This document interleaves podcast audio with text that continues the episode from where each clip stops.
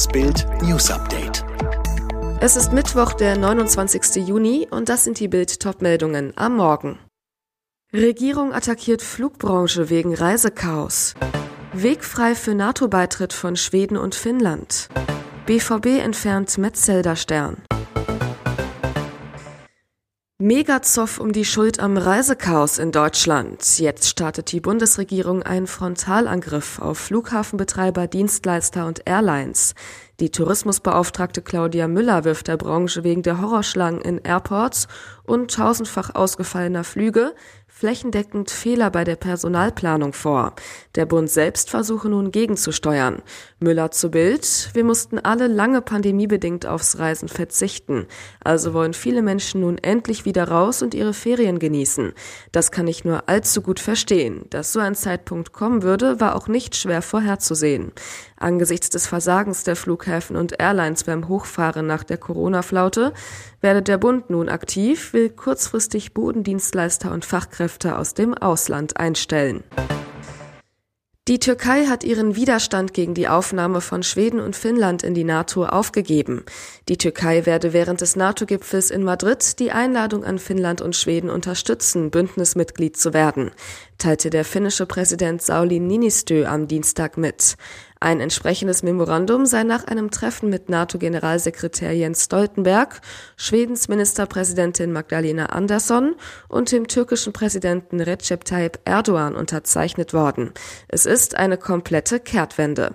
Erdogans Problem? Innere Feinde wie die verbotene kurdische Arbeiterpartei PKK.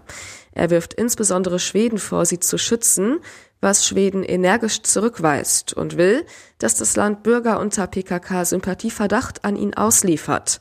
Schweden reagierte und ging auf die Türkei zu. Unsere Terrorgesetzgebung wird der größten Überarbeitung seit 30 Jahren unterzogen, sagte Schwedens Premierministerin nach einem Treffen mit NATO-Chef Stoltenberg am Montag in Brüssel. Und darüber hinaus werden Verfassungsänderungen vorbereitet, die den Weg für die Kriminalisierung der Beteiligung an terroristischen Organisationen ebnen würden. Sie hat die ganze Nacht nicht schlafen können, weil Ludmilla nicht weiß, ob ihre Tochter Tatjana noch am Leben ist oder ob sie Opfer des russischen Raketenterrors in Kremenschuk geworden ist. Wir treffen Ludmilla im Krankenhaus. Sie zeigt uns ein Foto von Tatjana auf dem Handy. Eine junge, hübsche, freundliche Frau. Ludmilla weint. Ich hoffe so sehr, dass sie noch am Leben ist. Sie weiß, dass die Chancen dafür gering sind. Niemand hat Tatjana mehr gesehen, seitdem die Raketen einschlugen. Es ist der Tag nach dem Raketenangriff auf ein Einkaufszentrum. Mindestens 18 tot, 59 verletzt. 21 Menschen werden noch vermisst. Eine Ärztin im Krankenhaus führt uns durch die Intensivstation. Ich habe schon vieles gesehen, aber das ist das Schlimmste. All das, was man im Krankenhaus sieht und auf dem Gelände des Einkaufszentrums, ist der Beweis dafür, wie unglaublich die russische Propaganda lügt, wenn behauptet wird, es würden keine zivilen Ziele angegriffen. Vor 14 Monaten wurde Christoph Metzelder vom Amtsgericht Düsseldorf zu zehn Monaten Haft auf Bewährung verurteilt. Der Vize-Weltmeister von 2002 hatte eingeräumt, kinderpornografisches Material weitergeleitet zu haben. Für die Öffentlichkeit ist sein Stern seitdem untergegangen. Doch auf dem Walk of Fame für Dortmund-Legenden, Hollywoods Ruhmesstraße für Schauspieler nachempfunden, glänzt noch der Stern von Ex-BVB-Kapitän Metzelder. Aber nicht mehr lange. Bild fragte bei Dortmund Geschäftsführer Carsten Kramer nach, der das heikle Thema schon länger auf dem Schirm hat. Er sagte, der Walk of Fame wird gerade sowieso bearbeitet und ausgebessert. Im Zuge dieser Maßnahmen werden wir den Stern von Christoph Metzelder auch entfernen.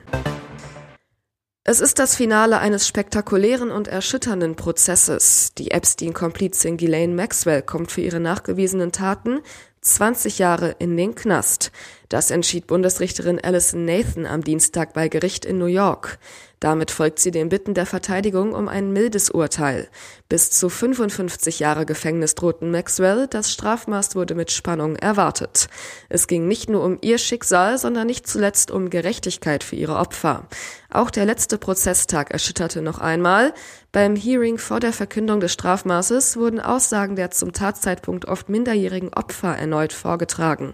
Bereits am 29. Dezember 2021 war Maxwell in fünf Anklagepunkten schuldig gesprochen worden.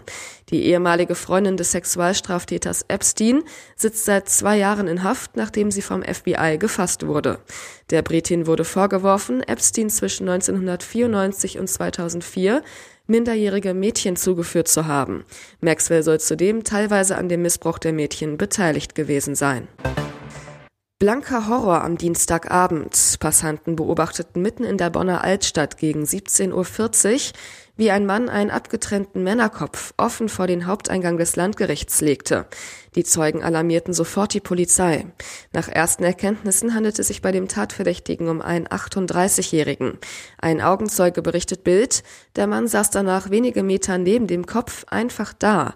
Er ließ sich widerstandslos festnehmen. Der Rest der Leiche wurde nach Bildinformationen kurz danach am Rheinufer in Höhe Alter Zoll gefunden, ein Kilometer entfernt vom Auffindeort. Möglicherweise war der Verdächtige mit dem Kopf durch die Stadt bis zum Gericht gegangen. Polizeisprecher Robert Scholten erklärte vor Ort, wir sind mit der Mordkommission hier am Werk, wir werden beide Fundorte in Augenschein nehmen und den vorläufig Festgenommenen vernehmen. Alle weiteren News und die neuesten Entwicklungen zu den Top-Themen gibt's jetzt und rund um die Uhr online auf Bild.de.